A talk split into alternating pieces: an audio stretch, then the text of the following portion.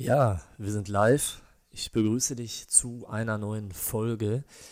Und heute möchte ich mit dir über ein Thema sprechen, was äh, für dich als Tennisspieler eines der wichtigsten Themen ist, äh, vor allen Dingen, wenn es darum geht, äh, deine Leistung zu verbessern und dein Potenzial, was du immer mit auf den Platz bringst, dass du dieses Potenzial auch tatsächlich bestmöglich abrufen kannst, um eben die Leistungen bringen zu können, zu denen du auch im Training zum Beispiel imstande bist oder die du imstande bist zu bringen, wenn du äh, mit relativ wenig Gedanken und relativ wenig Nervosität auf dem Platz stehst.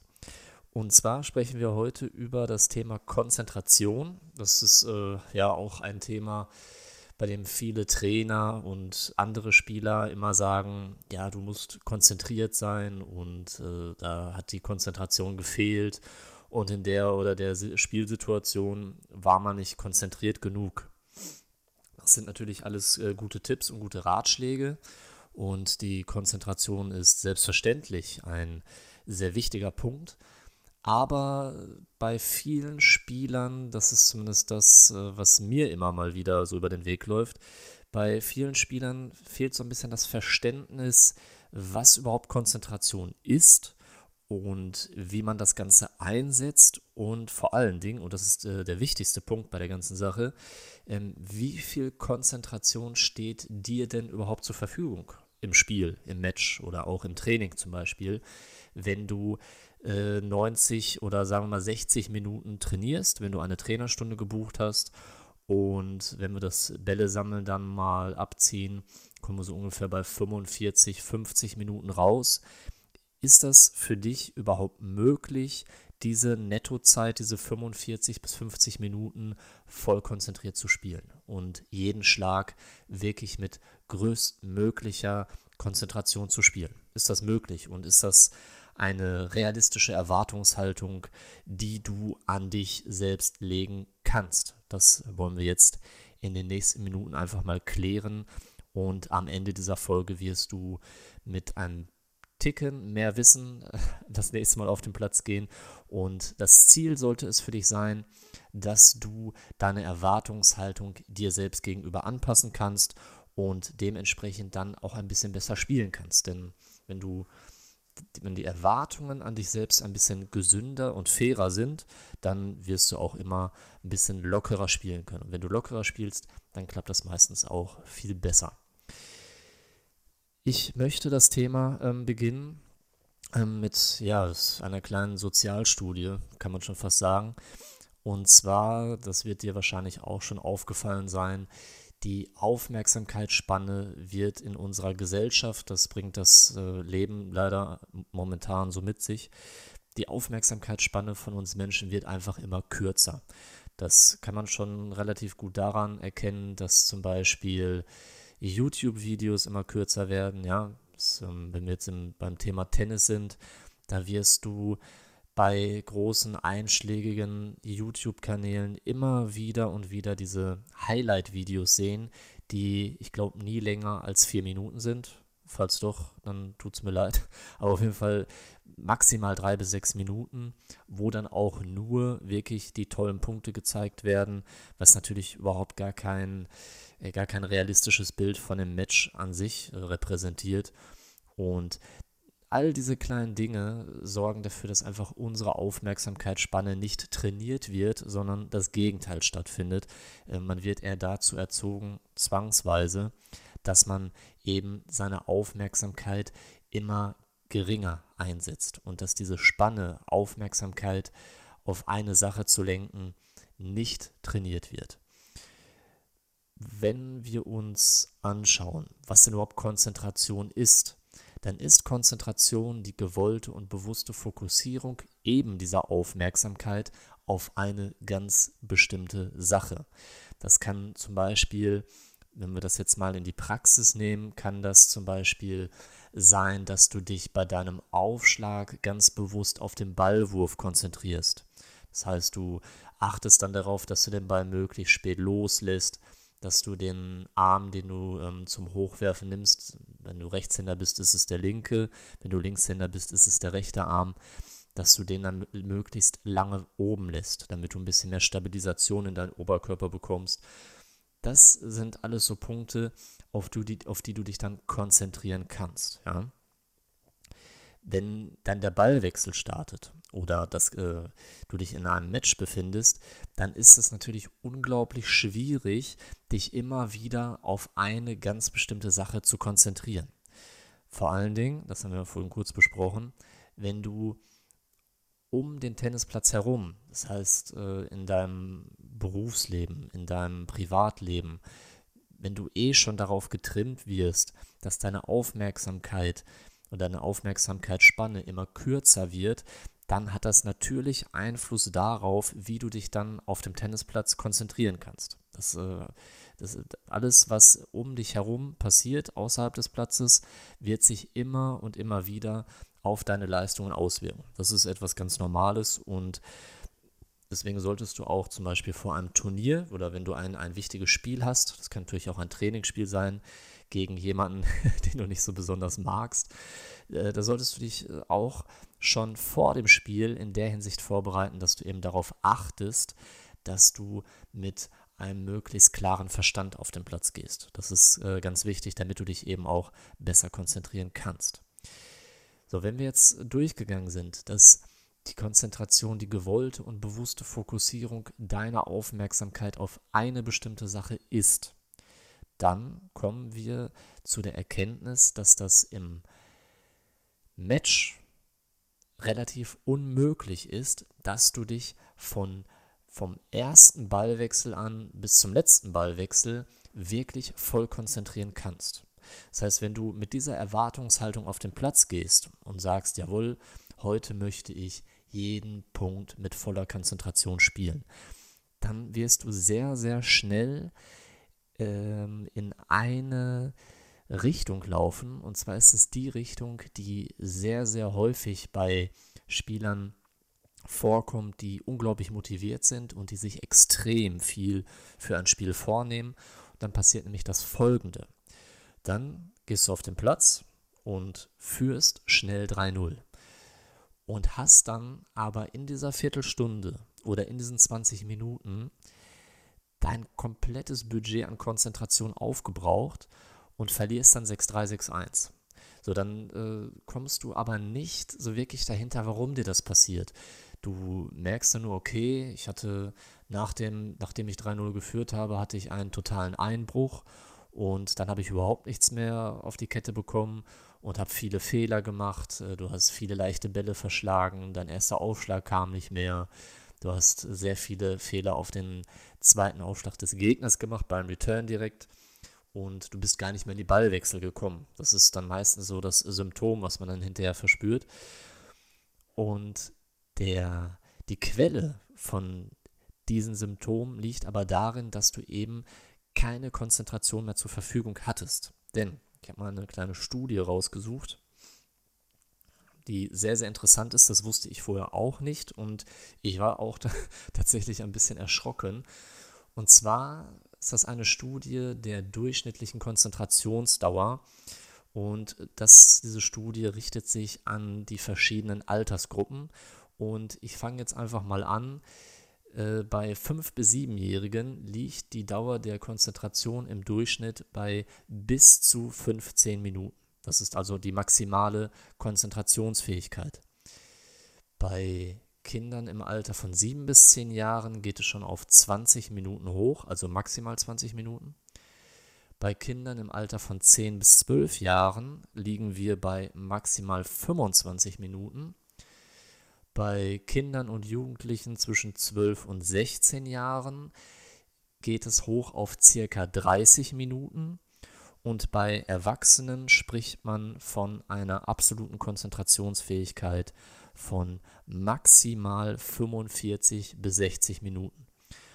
Wobei die 60 Minuten wirklich schon sehr, sehr hoch gegriffen sind und meiner Erfahrung nach, auch wenn ich mit vielen Spielern spreche im Mentalcoaching, ist dieses 45 Minuten, maximal 45 Minuten ist wesentlich realistischer und sollte auch für dich in deine Erwartungshaltung, wenn du da so einen Rahmen hast, wo du deine Erwartungen reinpackst, dann ähm, solltest du dich wirklich eher an den 45 Minuten orientieren, anstatt an den 60 Minuten. Denn die 60 Minuten, die könnten aus deinem Rahmen der Erwartungshaltung fallen und das führt dann wieder nur zu Frust. Wenn wir uns das jetzt nochmal durchgehen, das heißt, du hast also, kannst dich maximal 45 Minuten so richtig konzentrieren und selbst wenn du diese 45 Minuten dann voll hast, dann hast du auch wieder so ein, so ein Gefühl von Leere und bist dann eben wieder unkonzentriert und hast dann einen Durchhänger. Das ist eben dieses Beispiel, was wir vorhin hatten, mit dem du führst schnell 3-0, 4-0 oder zum Beispiel du gewinnst den ersten Satz 6-1 oder 6-2 oder 6-0. Das ist dann eben diese 30 bis 45 Minuten und dann geht aber gar nichts mehr.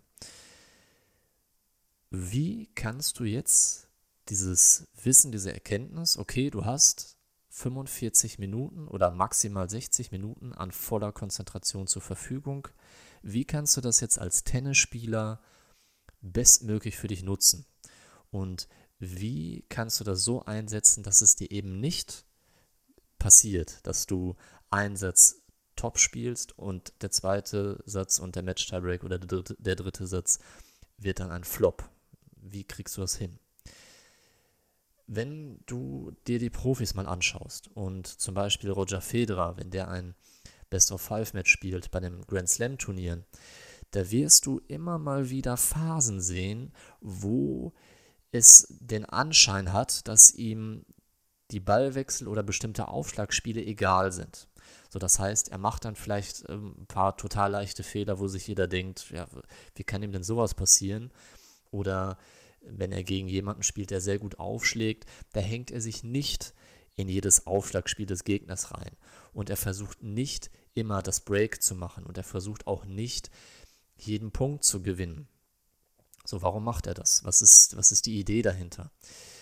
Äh, Federer weiß sehr genau, dass es äh, in einem Satz oder auch in einem gesamten Match ganz bestimmte Spielphasen gibt. Das muss nicht unbedingt das Ende eines Satzes sein. Das können, das können auch andere Phasen sein. Er weiß ganz genau, es gibt Momente, da benötigt er seine volle Konzentration. Da muss er voll da sein. Und Federer weiß aber auch, es gibt Spielsituationen und Spielphasen, die sind nicht so wichtig. Und da ist seine Konzentration nicht so sehr gefragt. Und dementsprechend teilt er sich das Ganze ein. Ich nenne das im Training, nenne ich das immer Konzentrationssprints. Das heißt, du versuchst das Match so gut wie möglich zu lesen und einzuschätzen. Zum Beispiel, du spielst gegen jemanden, der ungefähr auf deinem Niveau ist und der ungefähr so stark spielt wie du. Und du weißt schon, bevor du auf den Platz gehst, in der Regel wird das ein etwas engeres Match und du musst dich darauf einstellen, dass es zum Beispiel 4-4 oder 5-5 in einem Satz stehen wird. So, dann beginnst du das Match und du liegst, sagen wir mal, schnell 2-0 zurück. Dann kannst du sagen, okay, mein Gegner hat einen guten Start erwischt. Das wird sich aber auch wieder so ein bisschen regulieren und meine Phase wird kommen, wo ich diese zwei Spiele wieder aufholen kann. Und ich richte mich schon mal darauf ein, dass das Ganze ein bisschen enger wird, dass das Match umkämpft wird. Und deswegen versuche ich jetzt meine Konzentration so einzuteilen, dass ich erstmal diese zwei Aufschlagspiele wieder aufhole, um danach vielleicht wieder so ein bisschen von der Konzentration runterzugehen, dich auf weniger Dinge zu konzentrieren, auf die absoluten Basics bei deinen Schlägen. Dazu komme ich später noch. Und dass du dir da dann eben deine Konzentration, die Zeit, die dir zur Verfügung steht, dass du die vernünftig einteilst und dann wirklich auch konzentriert spielen kannst, wenn es drauf ankommt und wenn es wichtig ist. Zum Beispiel bei Federer, wenn er die erste oder zweite Runde bei einem Grand Slam Turnier spielt, da ist es sehr selten, dass er alle drei Sätze mit 6-2 oder 6-1 gewinnt. Das äh, erlebt man sehr, sehr selten. Das heißt, es wird da immer ein oder vielleicht äh, sogar auch zwei Sätze bei geben, in denen Federer 7-5, 7-6 oder 6-4 gewinnt. Das zeigt aber ganz genau, dass er das immer im Hinterkopf hat und sich seine Konzentration so einteilt, dass er dann eben in diesen entscheidenden Phasen dieses Satzes, wie zum Beispiel bei 5-5, 6-5 oder 6-6 dann im Tiebreak, dass er dann in der Lage ist, sein bestmögliches Tennis zu spielen, so dass er diesen Satz gewinnt. Das heißt, er teilt sich seine Konzentration ein. So, das heißt, wir haben jetzt schon mal unsere Konzentrationsfähigkeit von den 45 Minuten. Wir wissen jetzt, wie wir die einteilen können. Wie kannst du jetzt deine Konzentration so trainieren, dass du eben dieses Prinzip auch tatsächlich dann in einem Spiel oder in einer Trainerstunde vernünftig umsetzen kannst. Ich habe dazu eine relativ simple Übung, die aber in der Praxis gar nicht, gar nicht so einfach ist. Und zwar, wenn du einen längeren Ballwechsel spielst. Sagen wir mal, der Ball fliegt fünf bis sechs Mal über das Netz. Dann kannst du deine Konzentration trainieren, indem du dich in diesem Ballwechsel gedanklich auf drei Basics konzentrierst. Das ist zum einen, dass du den Ball genau anschaust, idealerweise bis du den Ball triffst oder bis der Ball wirklich kurz vor dir ist. Ja? Also den Ball anzuschauen, bis du ihn triffst, ist schwierig. Du kannst das gerne mal ausprobieren, aber das ist eine der wichtigsten Basics und deswegen nehmen wir die als erstes mit rein. Die zweite wichtige Grundlage für deine Konzentration in einem etwas längeren Ballwechsel ist das frühe Ausholen. Und die dritte Grundlage ist, dass du beim, beim Ausführen des Schlages stehen bleibst und nicht zappelig bist, nicht in den Ball hineinläufst, sondern tatsächlich stehen bleibst.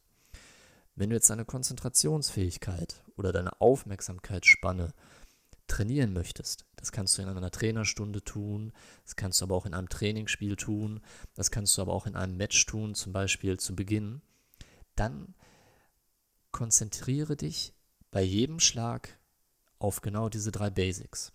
Wenn du das machst und dich nicht ablenken lässt, zum Beispiel indem du auf die Idee kommst, einen Stopp zu spielen oder indem du zu viel nachdenkst beim Schlag oder zu sehr auf den Gegner achtest oder dich von irgendwas anderem ablenken lässt, dann wirst du merken, dass du, wenn du dich auf diese drei Basics konzentrierst, dass du sicherer wirst, dass du den Ball wesentlich besser auf der Bespannung fühlst und dass du den Ball wesentlich konstanter zwischen T- und Grundlinie spielen kannst, was eine gesunde Länge bedeutet für deine Schläge. Probier das einfach mal aus. Das heißt, du nimmst diese drei Basics: Ball anschauen, früh ausholen, stehen bleiben beim, beim, stehen bleiben beim Schlag. Konzentriere dich bei jedem einzelnen deiner Schläge auf diese drei Basics und du wirst mit der Zeit merken, dass sich deine Konzentrationsfähigkeit verbessert und du anhand dieser drei Basics in der Lage bist, dich auch in einem Match, in einem Spiel immer mal wieder zu fangen, besser konzentrieren zu können.